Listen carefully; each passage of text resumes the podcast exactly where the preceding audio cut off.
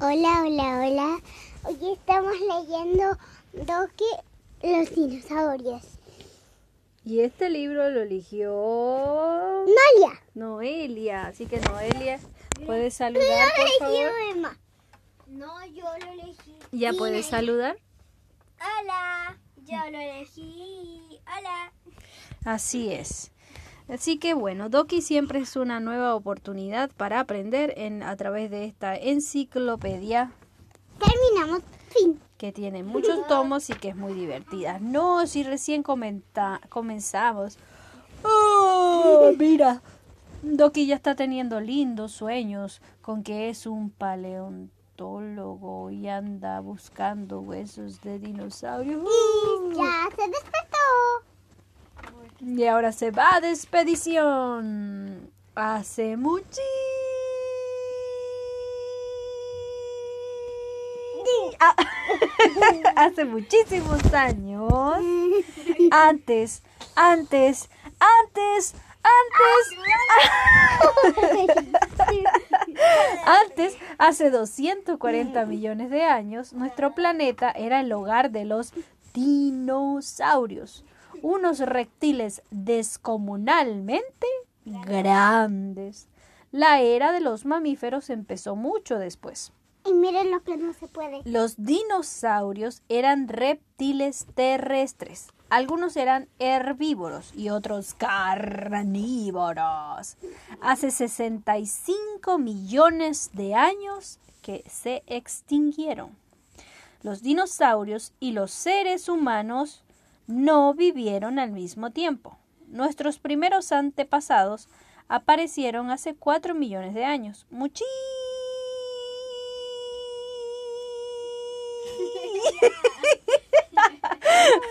muchísimos años después de que desaparecieran los dinosaurios. ¿Qué es un fósil? ¿Qué es un fósil, Emma? Los fósiles son restos de seres vivos que se transforman en piedra. Emma se transformó en piedra, por eso no habló que era un fósil. Yo no soy. Después de miles de años por un cierto proceso natural. Entonces, ¿qué es un fósil? Mm, un hueso que se hueso. convirtió en piedra. por Un hueso que se convirtió en huevo. Eh, en piedra. El, el tiranosaurio. Es tal vez el dinosaurio más conocido y fue el más aterrador de los carnívoros. Su cabeza era enorme y alcanzaba el metro y medio. Se desplazaba con sus dos patas traseras, fuertes y poderosas, y, la delan- y las delanteras o brazos, en cambio, eran diminutos. ¡Qué gran cazador! ¡Qué gran cazador! Y qué gran boca. Sí, era un terrible cazador. Sus poderosas mandíbulas tenían dientes afilados, largos, curvos y aserrados. Uh, sí, se ve Doki asustado. Yo también me hubiese asustado si viviéramos en la misma época. Me Medía, medía más que cuatro coches puestos en fila. Era más alto que una jirafa y pesaba más que un elefante. El Diplodocus. El Diplodocus fue uno de los dinosaurios más largos que se conocen. Medía 27 metros de largo y 4 de altos. 4 de altos es como hasta el cuarto piso, creo. No, hasta el segundo piso. Sí, 2 más 2 son 4, sí. Como hasta el segundo piso. Como hasta el techo de nuestro segundo piso. Así de alto era. ¿En serio? Yo dije... Era tan largo porque tenía un larguísimo cuello y una larguísima cola. Su cabeza era pequeña en relación con el resto del cuerpo. Le gustaba mucho comer hojas y su largo cuello lo ayudaba a alcanzar las más altas. Igual que las jirafas. Ajá, qué largos.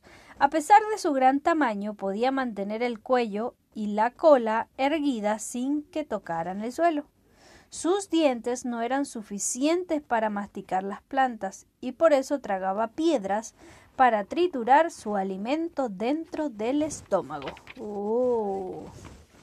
El Triceratop fueron los más grandes y fuertes de su época. Llegaban a medir 9 metros de largo, pero a pesar de su aspecto, los Triceratops eran pacíficos, comían hierbas y vivían en manadas. Mamá, Señora, ¿cómo cuánto es 9 metros de alto? 9 metros de largo. Ah, sí, de largo. ¿Cómo cuánto es? Mm, no, no, no tengo cómo darte un ejemplo. Yo creo que un auto debe medir como su largo debe ser como de dos metros aproximadamente el largo de un auto. 2000. Dos metros y medio a lo mejor. Pesa 2000. De largo Ay, un ma, auto. mentira, tú no sabes. Y si un metro... Pesa 15. ¿Me dejas hablar, hija? Y si el largo de un auto... Y si el largo de un auto es dos metros y medio, dos autos serían cinco metros, tres autos serían 10. No, siete metros y medio. En fin, son como cuatro autos. El largo aproximado así. Pensa- pensando que cada auto tenga Estamos en dos metros y video. medio. 10. Estamos en video. Emma se ha dedicado hoy a ser chistosa. dice 10, 10. La, la, la, la, la. Bueno, en fin. 10. Eran pacíficos, pero ante una amenaza atacaban. Su forma de ataque era similar a la que usan actualmente los rinocerontes. El Triceratops se cree que usaban los cuernos y la corona para defenderse de los predadores como el tiranosaurio. Miren ustedes. El estegosaurio. Me parece lindo el estegosaurio. Su aspecto parece temible, pero era un pacífico herbívoro. A pesar de que su cerebro era diminuto del tamaño de una avellana, era suficiente para su supervivencia. Tenía una doble fila de, de placas a lo largo del lomo y unas púas agudas en el extremo de la cola que usaban para defenderse. Se cree que las placas eran de colores vivos y que las usaban también para comunicarse y buscar pareja.